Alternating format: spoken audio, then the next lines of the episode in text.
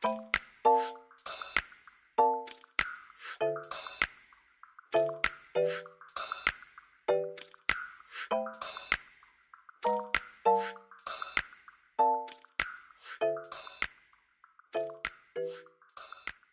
家好，又到了阿万阿芳诊疗室的时间，我是阿芳。那今天呢，我的 partner 一样是我们的帅兵。大家好，那呢，今天呢，邀请到了我全国锦标赛的男子甲组季军以及天然暴食的创办人，你可以去 Google 台湾蜘蛛人吴华伦。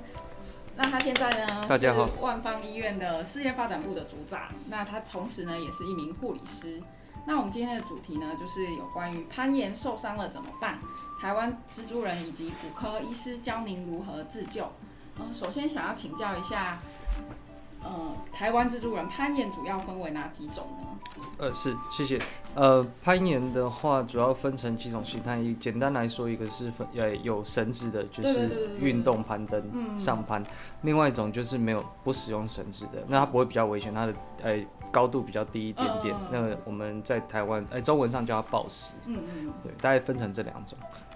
因为通常我看有绳子的，好像就真的蛮高的，对不呃，有绳子通常？是几层楼那种？我们以前的界定好像是讲八米以上或以下。嗯有绳子的是要两人一组吗？有绳子要两人一组，不过现在有那个所谓的自动确保器，嗯，那自动确保它它就是一个单向绳子会一直往上收，嗯，它可以自己侦测。对，它可以自己嗯侦测。那呃，它的机制很很简单，那人嗯如果人下坠的话，它就会用很缓速的维持下坠，把人嗯安全的放下来。然后暴食是可以自己单独，那如果要找教练的话，就可以请他帮忙看这样。对，暴食的话可以一个人自己单独进行，不过不管哪一项。哪一种项目嗯一开始要接触的时候，最好都有找教练进行，会比较安全。专业的陪同会比较安全这样子。那想请问说，攀岩你需要具备哪些工具以及装备呢？是工具或装备的话，依据刚刚讲的那几种呃项目不同，会有点不同。不过大概都是需要攀岩的鞋子，鞋子会穿的非常的紧小。嗯我们的鞋子一般是呃现呃医医师可能很清楚，就是脚是比如说三十六号，嗯。那鞋子可能要穿到三十八号、三七号比较大。可是攀岩鞋的话，通常脚三十六号的话，你要穿到三十五嗯或三十四号会更小，为了让接触面比较诶、精细一点。嗯。那这是鞋子一定很重要，再来就是滑石粉、碳酸镁粉的部分，嗯对，这这是主要项目。不过我我其实还是要问一个最根本的问题哈，我们有这么多种运动，嗯嗯，为什么你当初会想要接触攀岩？因为对攀岩来说，其实在台湾是很陌生的，因为都国外很多。那所以怎么样的契机开启你这样的故事，变成台湾的蜘蛛人呢？嗯，是呃，主要的契机就是呃，在在当初是因为在呃护理学系有一个就是一个社会实习，那那个时候刚好有机会到 Y 十七，在中正纪念堂旁边 Y 十七里面去看一些一些一些呃，对于当地的呃青少年他们的教育活动教育，那除了什么直排轮，那时候都很有名花瓣啊，其中一个外事机就是攀岩场。那我自己是看到了，我就觉得很很很有趣，很好奇，所以一接触的时候就就就爱上了。台湾是适合攀岩运动的发展吗？嗯，台湾是适合攀岩运动发展吗？我觉得从攀运动这个这个这个运动本身来说是很适合的，因为攀岩运动它是从登山的诶、其中一个项目分支出来，所以所以台湾毕竟很多山，它的地形本来就很多山，所以我觉得在台湾的整个环整体环境来讲是蛮适合的。但是如果这样说，台湾我好像很少听过台湾有专门开发这种野外的，就是天然场地的攀岩场，就是它对于政府上对这一块好像，我觉得它是一个非常有意思、正在兴起的一项运动。那台湾对于这一块目前开发的多吗？就是有没有那种已经设好真的运动很完备、很安全的这些攀岩场？因为我们看很多那种国外的电影，其实都很多这种题材，就是往攀那种大峡谷啊，嗯然后就整个感觉非常的宏伟、非常的壮观这样。是我相信台湾不知道像泰鲁格绝对不输给这个大峡谷啦，只是是说台湾真真的有这么多适合啊、这种攀岩运动进行的场地嘛？是呃，这这这问题是问得非常好，有问到核心，就是说，呃，先讲人工跟天然好，人呃，以以目前现阶段，大概过去五年之内，台湾的人工盐场也数量非常非常多，而且很专业。呃，也一直还有在持续有新的新的场地出来。那如果说是天然盐场的话，其实早在可能十几二十年前，嗯、台北东北角龙洞就已经有不少人去，他们可能是用自费的方式去去维护，开始创立那个岩场。那嗯，这个在国外的发展跟国外的时间轴发展比起来，台湾确实慢了可能三十甚至到五十一百年。这台湾的发展确实是很慢，不过在早期真的有很多前辈，他们花了很多的心血跟时间去去去去怎么讲，把这个开始。那像刚刚有提到的，分这两个形式，一个抱石，一个上攀。其实二三十年前在龙洞是上攀，他们必须要垂吊在岩壁上面，然后打进金属环，让人们可以做攀登的运动。那现在也有一个叫做，嗯，我忘记它正式名称，应该是龙洞，哎、台湾天然攀登协会吧，就是主要这它是一个跟政府沟通桥梁，可以可以可以进行这样子的一个一个议题，因为其中还有很多伦理啊、有安全性的议题，这这其实很复杂。那我其实本身没有在这一块里面去琢磨。那我自己本身这一块是呃暴石，暴石的话就比较单纯，就是讲直白一点，就是路边或河呃山上的某一颗石头，不太高。那你只要去了到现场，呃，评估这条是可以攀登的，那就直接攀登，做下记录，这样子就可以了。所以相对伦理跟安全的议题就会比较比较少一些些。嗯这这这问题很很很很深入。那我我我自己也另外呃好奇的是，嗯、在做攀岩的这个道路上啊，嗯因为到底它的进入门槛是不是真的好进嘛？因为我相信你知道吗？现在运动哦，讲到运动就是百百种，有些人现在在玩那个跑酷。年轻人喜欢进行的，但是攀岩我相信有一定族群其实很喜欢，但跑酷其实是用日常生活的周遭的设备环境就可以做了。那我们先不不不论姑且后面带来的伤害啊，但是我觉得攀岩毕竟是一个很健康的运动。嗯嗯。那如果真第一个是对于，当然也好奇，就是这个东西你会建议就是年轻人去进入的门槛，还有对于身体的好处。嗯那另外就是台湾有相对应的协会或是组织来去保护这些运动者吗？哦，好，哦，这个这个这也是很切入。对，如果说先先讲门槛好了，先讲门槛，呃，我想可能要分成两块，一个是呃经济能力跟跟身体能力嘛。好，经济能力我觉得它是以诶、一般的普遍运动来说，它它比较需要经济能力的，因为刚刚讲的光是攀岩鞋一双可能就要三五千块，因为它是耗损品，更不用说其他保护生命的绳索、吊带这些动辄都也都是上千到万这样子，所以呃经济的门槛当然会比较高一点。那身体素质其实这这部分还蛮还蛮有意思的，因为刚刚好副主任有提到跑酷，那呃其实，在过去我们的认知是一点不动三点动，这是攀岩。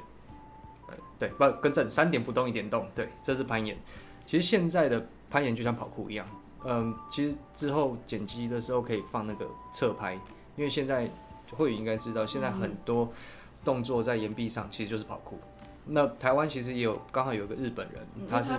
后面有一些可以动态的，其实跟跑酷就有点类似。哦，超级动态，嗯对，超级。我们我们术语叫叫叫动态，它其实就是跑酷。因为我们刚好攀岩有个日本人，他是跑酷出来的，然后他后来爱上了攀岩，所以把攀岩设计成这样。其实我听说在国外是因为有一个体操选手，嗯哎、有个体操选手也是。哎，训练体操很长一段时间，就突然爱上攀岩，结果把攀岩的心态也变了。这是我的听说，我不是很确定。不过确实，各种运动可能都可以结合。对，没错，各种运动都可以结合。所以身体素质来讲，不单单只是以前知道所谓力气大，嗯协调性反而现在要求要好。那什么样的年轻人适合参加？以我个人的经验，还有我身边的那些以前认识的攀岩那些朋友，我讲一个可能会让你有些人受伤的，就是其实他们平常心理压力大的人。对，我觉得心理压力大的人去攀岩，其实非常非常适合。我我觉得很合理，就是想要虐待自己的人。嗯，你知道我之前还听说有一个，不知道你们是有个门派是不用绳索攀岩的，哎、对，那种我真的觉得是在玩命的，就是，嗯但是我不知道，可能他们就觉得是满足一种成就感，成就感，嗯就觉得我在跟死神做挑战，我在掌握自己的人生。嗯不过这个就是不知道，对就像对极限极限运动一样。对，这就觉得那个到底他的思维是因为真的觉得这件事情会让你增加很多脑内的那个多巴胺，让你觉得哇非常的舒服，觉得你征服了、克服了生命的困难嘛？我我记得国家地理频道有刚好去采访那个人，他那个人叫 Alex Hano，对他是一个美国人，然后刚好他来台湾的时候，我是当就是他在台湾期间的地陪，嗯，我有带他去攀岩，我有跟他聊过天，嗯，那国家地理频道他的侦测是他对于恐惧以及压力，好像我们的那个脑部的反应区域哈，嗯。是很低的，所以他并不会进入紧张的状态。嗯，对，不过不过也是要看个人。对也是要看个人，不过这这确实像副主任所说的，嗯。你只要有一点自虐倾向的人，应该都会蛮喜欢攀岩。嗯，然后就只有疼痛跟挫折感，其实不止攀岩，其实蛮多运动其实都会反复受伤的，呃是。但是大家都还是会去，像是像冲浪也可能会受伤，呃冲冲浪也会受伤。对，啊？像冲冲浪，会受伤。你伤，被 fin 刮到整个还有小指，你都可以可能是刮断的啊，哦但那些人还是会去。我以为是水上运动就对像钢管也是啊，你同一个大腿去夹那个管子，下礼拜你再去，还是同样受伤的地方去夹那个管子，哦。就是大家都是基本上喜欢运动的人，应该是都都对身体都已经对都要自自虐这样。对子，对对对，看来你有不少的研究。不过，另外就是攀岩是自己一个人，就是适合独自做的运动，还是其实是应该是要结伴的比较？因为感觉说一个人可以完成，可是你会比较建议真的在做的时候是结伴做，还是自己自己做？因为这运动还是会打到不同的族群。就像我是喜欢独自运动的人，是对，然后所以像这种它的定位属性是什么？啊，我认识那么多人里面，以我自己来讲，以我自己来说，我是一个人可以进行的，所以我我的选择的项目是暴食，我不用有人帮我拉绳索等等的，我选择项目是暴食，当然我也怕高啦，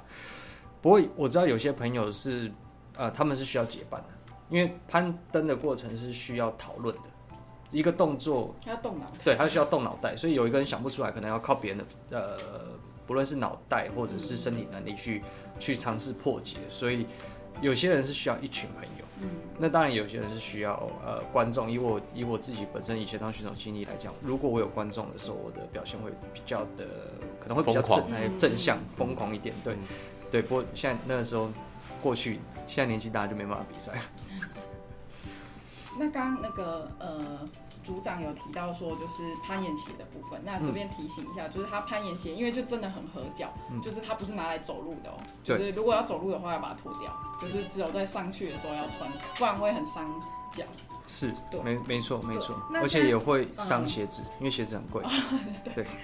鞋子好像比上脚对我而言，比较是比较要省钱啊。哦，对啊，可是那这个是脚的部分，因为你还是要用到四肢啊，用到手啊。那这样子你去用手去抓这些石头，会很容易有其他一些伤害吗？呃，手的话会有，其实这这部分就是很妙的地方，因为大家都听到攀岩都会以为手要很大力，总共要用到多少的力气？对，可是其实有爬过的人就会知道，它其实全身，嗯然后脚的力量更大，因为脚的那个力量本来就比较大，它才能有效负担体重。那手没有错，手它有一定的要求。那它主要用哪些部位力气？我要讲的话，以我的经验来讲，脚第一，嗯再来就是腹部跟背部还有胸部，嗯，真的有对腹部，再来才是提到手。嗯可是手在呃怎么讲？你要进入进阶的这这个过程中，指力，一定会成长。指力根本平常其他运动不会用到指力、啊。指力、握力，呃，还有手腕的力量、嗯，前臂的力量、肩膀的力量等等，这些都会一不断的被要求。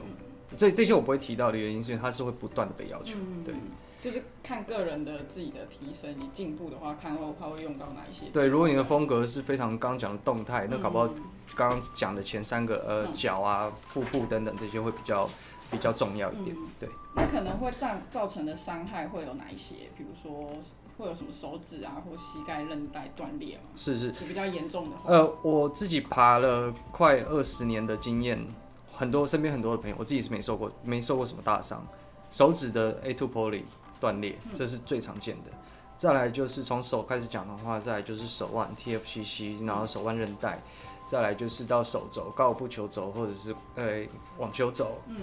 还有肩膀，嗯嗯嗯再来就是膝盖，没错，膝盖因为我们会用脚的脚跟去固定，嗯跟脚跟还有膝盖的位置去固定，所以有时候会发生膝盖的断裂。嗯嗯那另外一种情形是坠落，不论有没有绳子的坠落过程，哦都有可能会撞击。那最常见的就是那个脚脚步的翻车，嗯嗯那哎翻船啊，哦那叫翻船，所以对拐道，那有的会直接也一样骨折、断裂、嗯韧带断裂等等，这些都是比较严重的伤害。那如果到一半就是手爆筋的话，我想要再爬，我要怎么缓解？除了我就稍微休息、跟别人聊天之外，嗯爆爆筋这个东西，以前在刚开始攀岩的时候，刚好那时候读护理系，我去看一些 paper，我后来才知道，它那好像是因为就是过度运动，瞬间过度运动，然后血管，呃，这这份骨科医师可能比较清楚，就是呃血管会瞬间变成收缩起来，嗯，是充血吗？还是因为因为它没有血液回流了，嗯所以就变成所有废物都堆积在前臂的那个肌肉里面。那这个时候就只能休息。那在攀岩运动上面，其实有个东西叫 flash pump，就是就是哦瞬间 pump 起来，就整个充血。那个是最好，听说是最好的热身前提。哦，你那样子之后，整个缓解下来了之后，你的表现状态就很好，但可能就只有在一定的时间之内。嗯，所以就等它慢慢好，就也不用去按摩。对对，，不过要避免最好方式就是好好热身。哦，对。那如果在攀岩受伤的话，可以如何紧急处理呢？假设嗯假设真的严重到要去送医，但是送医前有什么可以先自己自救的方呃，自救的方式，我想不外乎就是因为现在如果是人工延长，一定都会有冰块，也会有一些固定设备。那最好就是快点呃冰敷固定，然后马上叫救护车。哦，那我冰敷以及固定，对我自己平常在就不要再乱移动它了。对，因为有些朋友知道我是在医院工作，嗯嗯，那现场有人受伤就会叫我，可是我过去我其实能做有限，其实应该是要找阿兵啦。对没有啦，可是我不会攀岩，要要驻点。没错。对，所以所以我觉得冰敷啦固定，嗯然后马上叫救护车。哎，不要开玩笑，嗯快点快点送送医比较好。嗯，那回到医院后应该如何治疗？就是可能我们就要请教阿兵，就是有没有一些手术或是治疗是可以针对这方面做对症下药的，不过这个问题还是要回到呃，看他是怎么受伤。对，是哪一种伤嗯害？像刚刚有提到一些 A two 铺力，哦，这个可能讲有点深入反正就是一个呃肌腱的一个啊啊、通道、一个轨道的伤害，嗯还有包括像三角韧带的拉伤，这些跟手腕的旋转有关。哦，那这些都有相对应的处理方法。嗯那甚至有一些转变，因为有时候是怕转变成慢性伤害。如果转变成慢性伤害，那后面其实有一些是需要手术治疗。虽然手术治疗之后也可以恢复到一定的水准，嗯那不过一开始的预防还是最重要的。所以我完全同意啊、这个呃呃吴组长台湾蜘蛛人说的，诶、就是一开始还是。原则就是 R I C E 哈，就是抬高、冰敷、嗯休息跟固定，这才是一开始针对急性创伤处理一个最重要的原则。因为有时候怕这个没有注意，又想要硬去把比赛盯下来哦，那其实真的反而有时候丧失的不只是健康，有时候其实是是是选手生命的丧失。对，所以这才是啊，不管从事任何运动都必须要注意的一个地方。嗯，不过这就回到另外一个问题是，哎、你有？请问那个吴局长，你有认识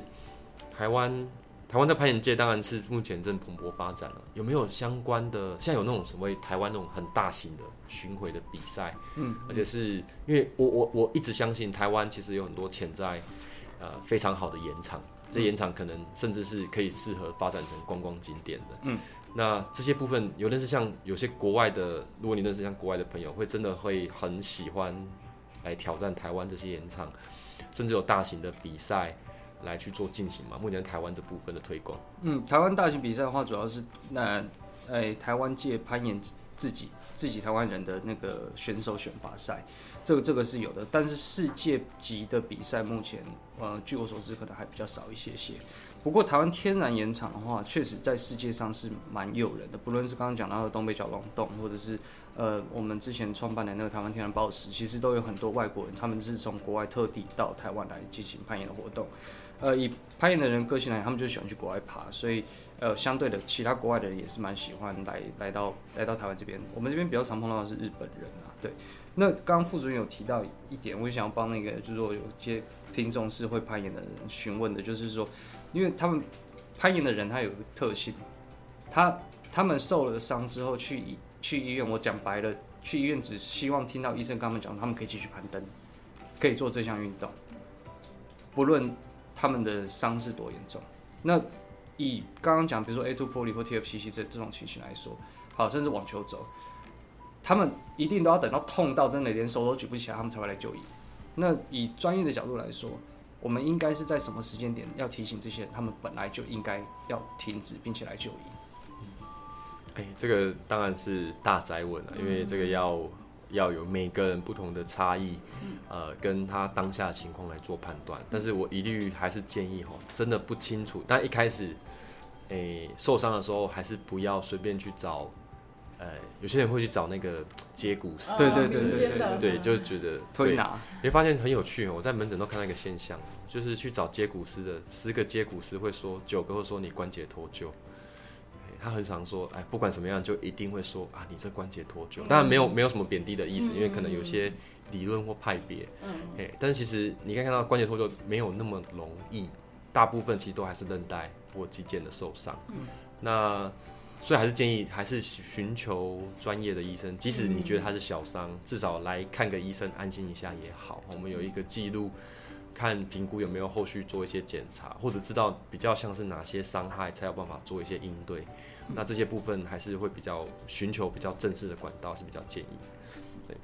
哎，我想请问一下吴组长，我真的非常的好奇哦，那个因为我我最近带我小孩去攀岩那个儿童游乐场，他们都开始做了很多攀岩设施，嗯下面还做了很多软垫。嗯嗯，那包含呃，我去这个呃运动中心，其实现在也都设立那种攀岩小 baby 的，或是不要小 baby，应该是说儿童攀岩场。这些东西，您觉得对整个攀岩的发展是一件好的事情，或者小孩小孩子接触这个真的好吗？我觉得小孩都爬得比我们厉害，我我我家小孩很会爬，你知道我家他，们很轻，而且你知道我觉得最厉害的是，我家有因为我家装潢有做一个嗯。就是上下铺的嗯。床，因为我家空间小没，嘿，然后我发现我家那个两岁的儿子，自从两岁之后，他就开始会爬了，他会爬上那个二楼的那个，他很高，那个二楼二楼的那床铺其实已经到我的这个胸口了，这么高的嗯他就已经会爬了。然后我就觉得小朋友其实攀爬能力真的还蛮厉害的。嗯对。其实我觉得应该是对父母很好吧，因为放完攀岩场回去就放电完就可以睡对，就是就是就是说就是说像像父母带小孩出去，不是为了他让他回家好好睡觉。对，出出去放电嘛，放电效果应该会很好啦。对，可是像像像副主任所说的，这个这个一般公园他们的那个对攀岩场，应该是一个很前倾，应该是一个很前倾，然后上面锁一些岩块，对，那各种颜色，五对花五颜六色的还。有可爱的，比如说什么熊车子这一类的。对，呃，我在想它对于攀岩会不会有一定的帮助？我觉得不，呃，应该说对于攀岩群众来讲，这个这个运动嗯有没有一定帮助？我觉得有限，因为应该大部分不知道那叫攀岩。嗯，对他们，嗯他们只是说放在那边。嗯，可是如果家家长有注意到，哎、我的小朋友好像很很很对这个表现很好，他可以去哎、人工刚刚讲几个人工园场有专业教练的，有些就有些人工园场他们是会带着小朋友的应对，嗯那那这就会有帮助，不论对小朋友来说，在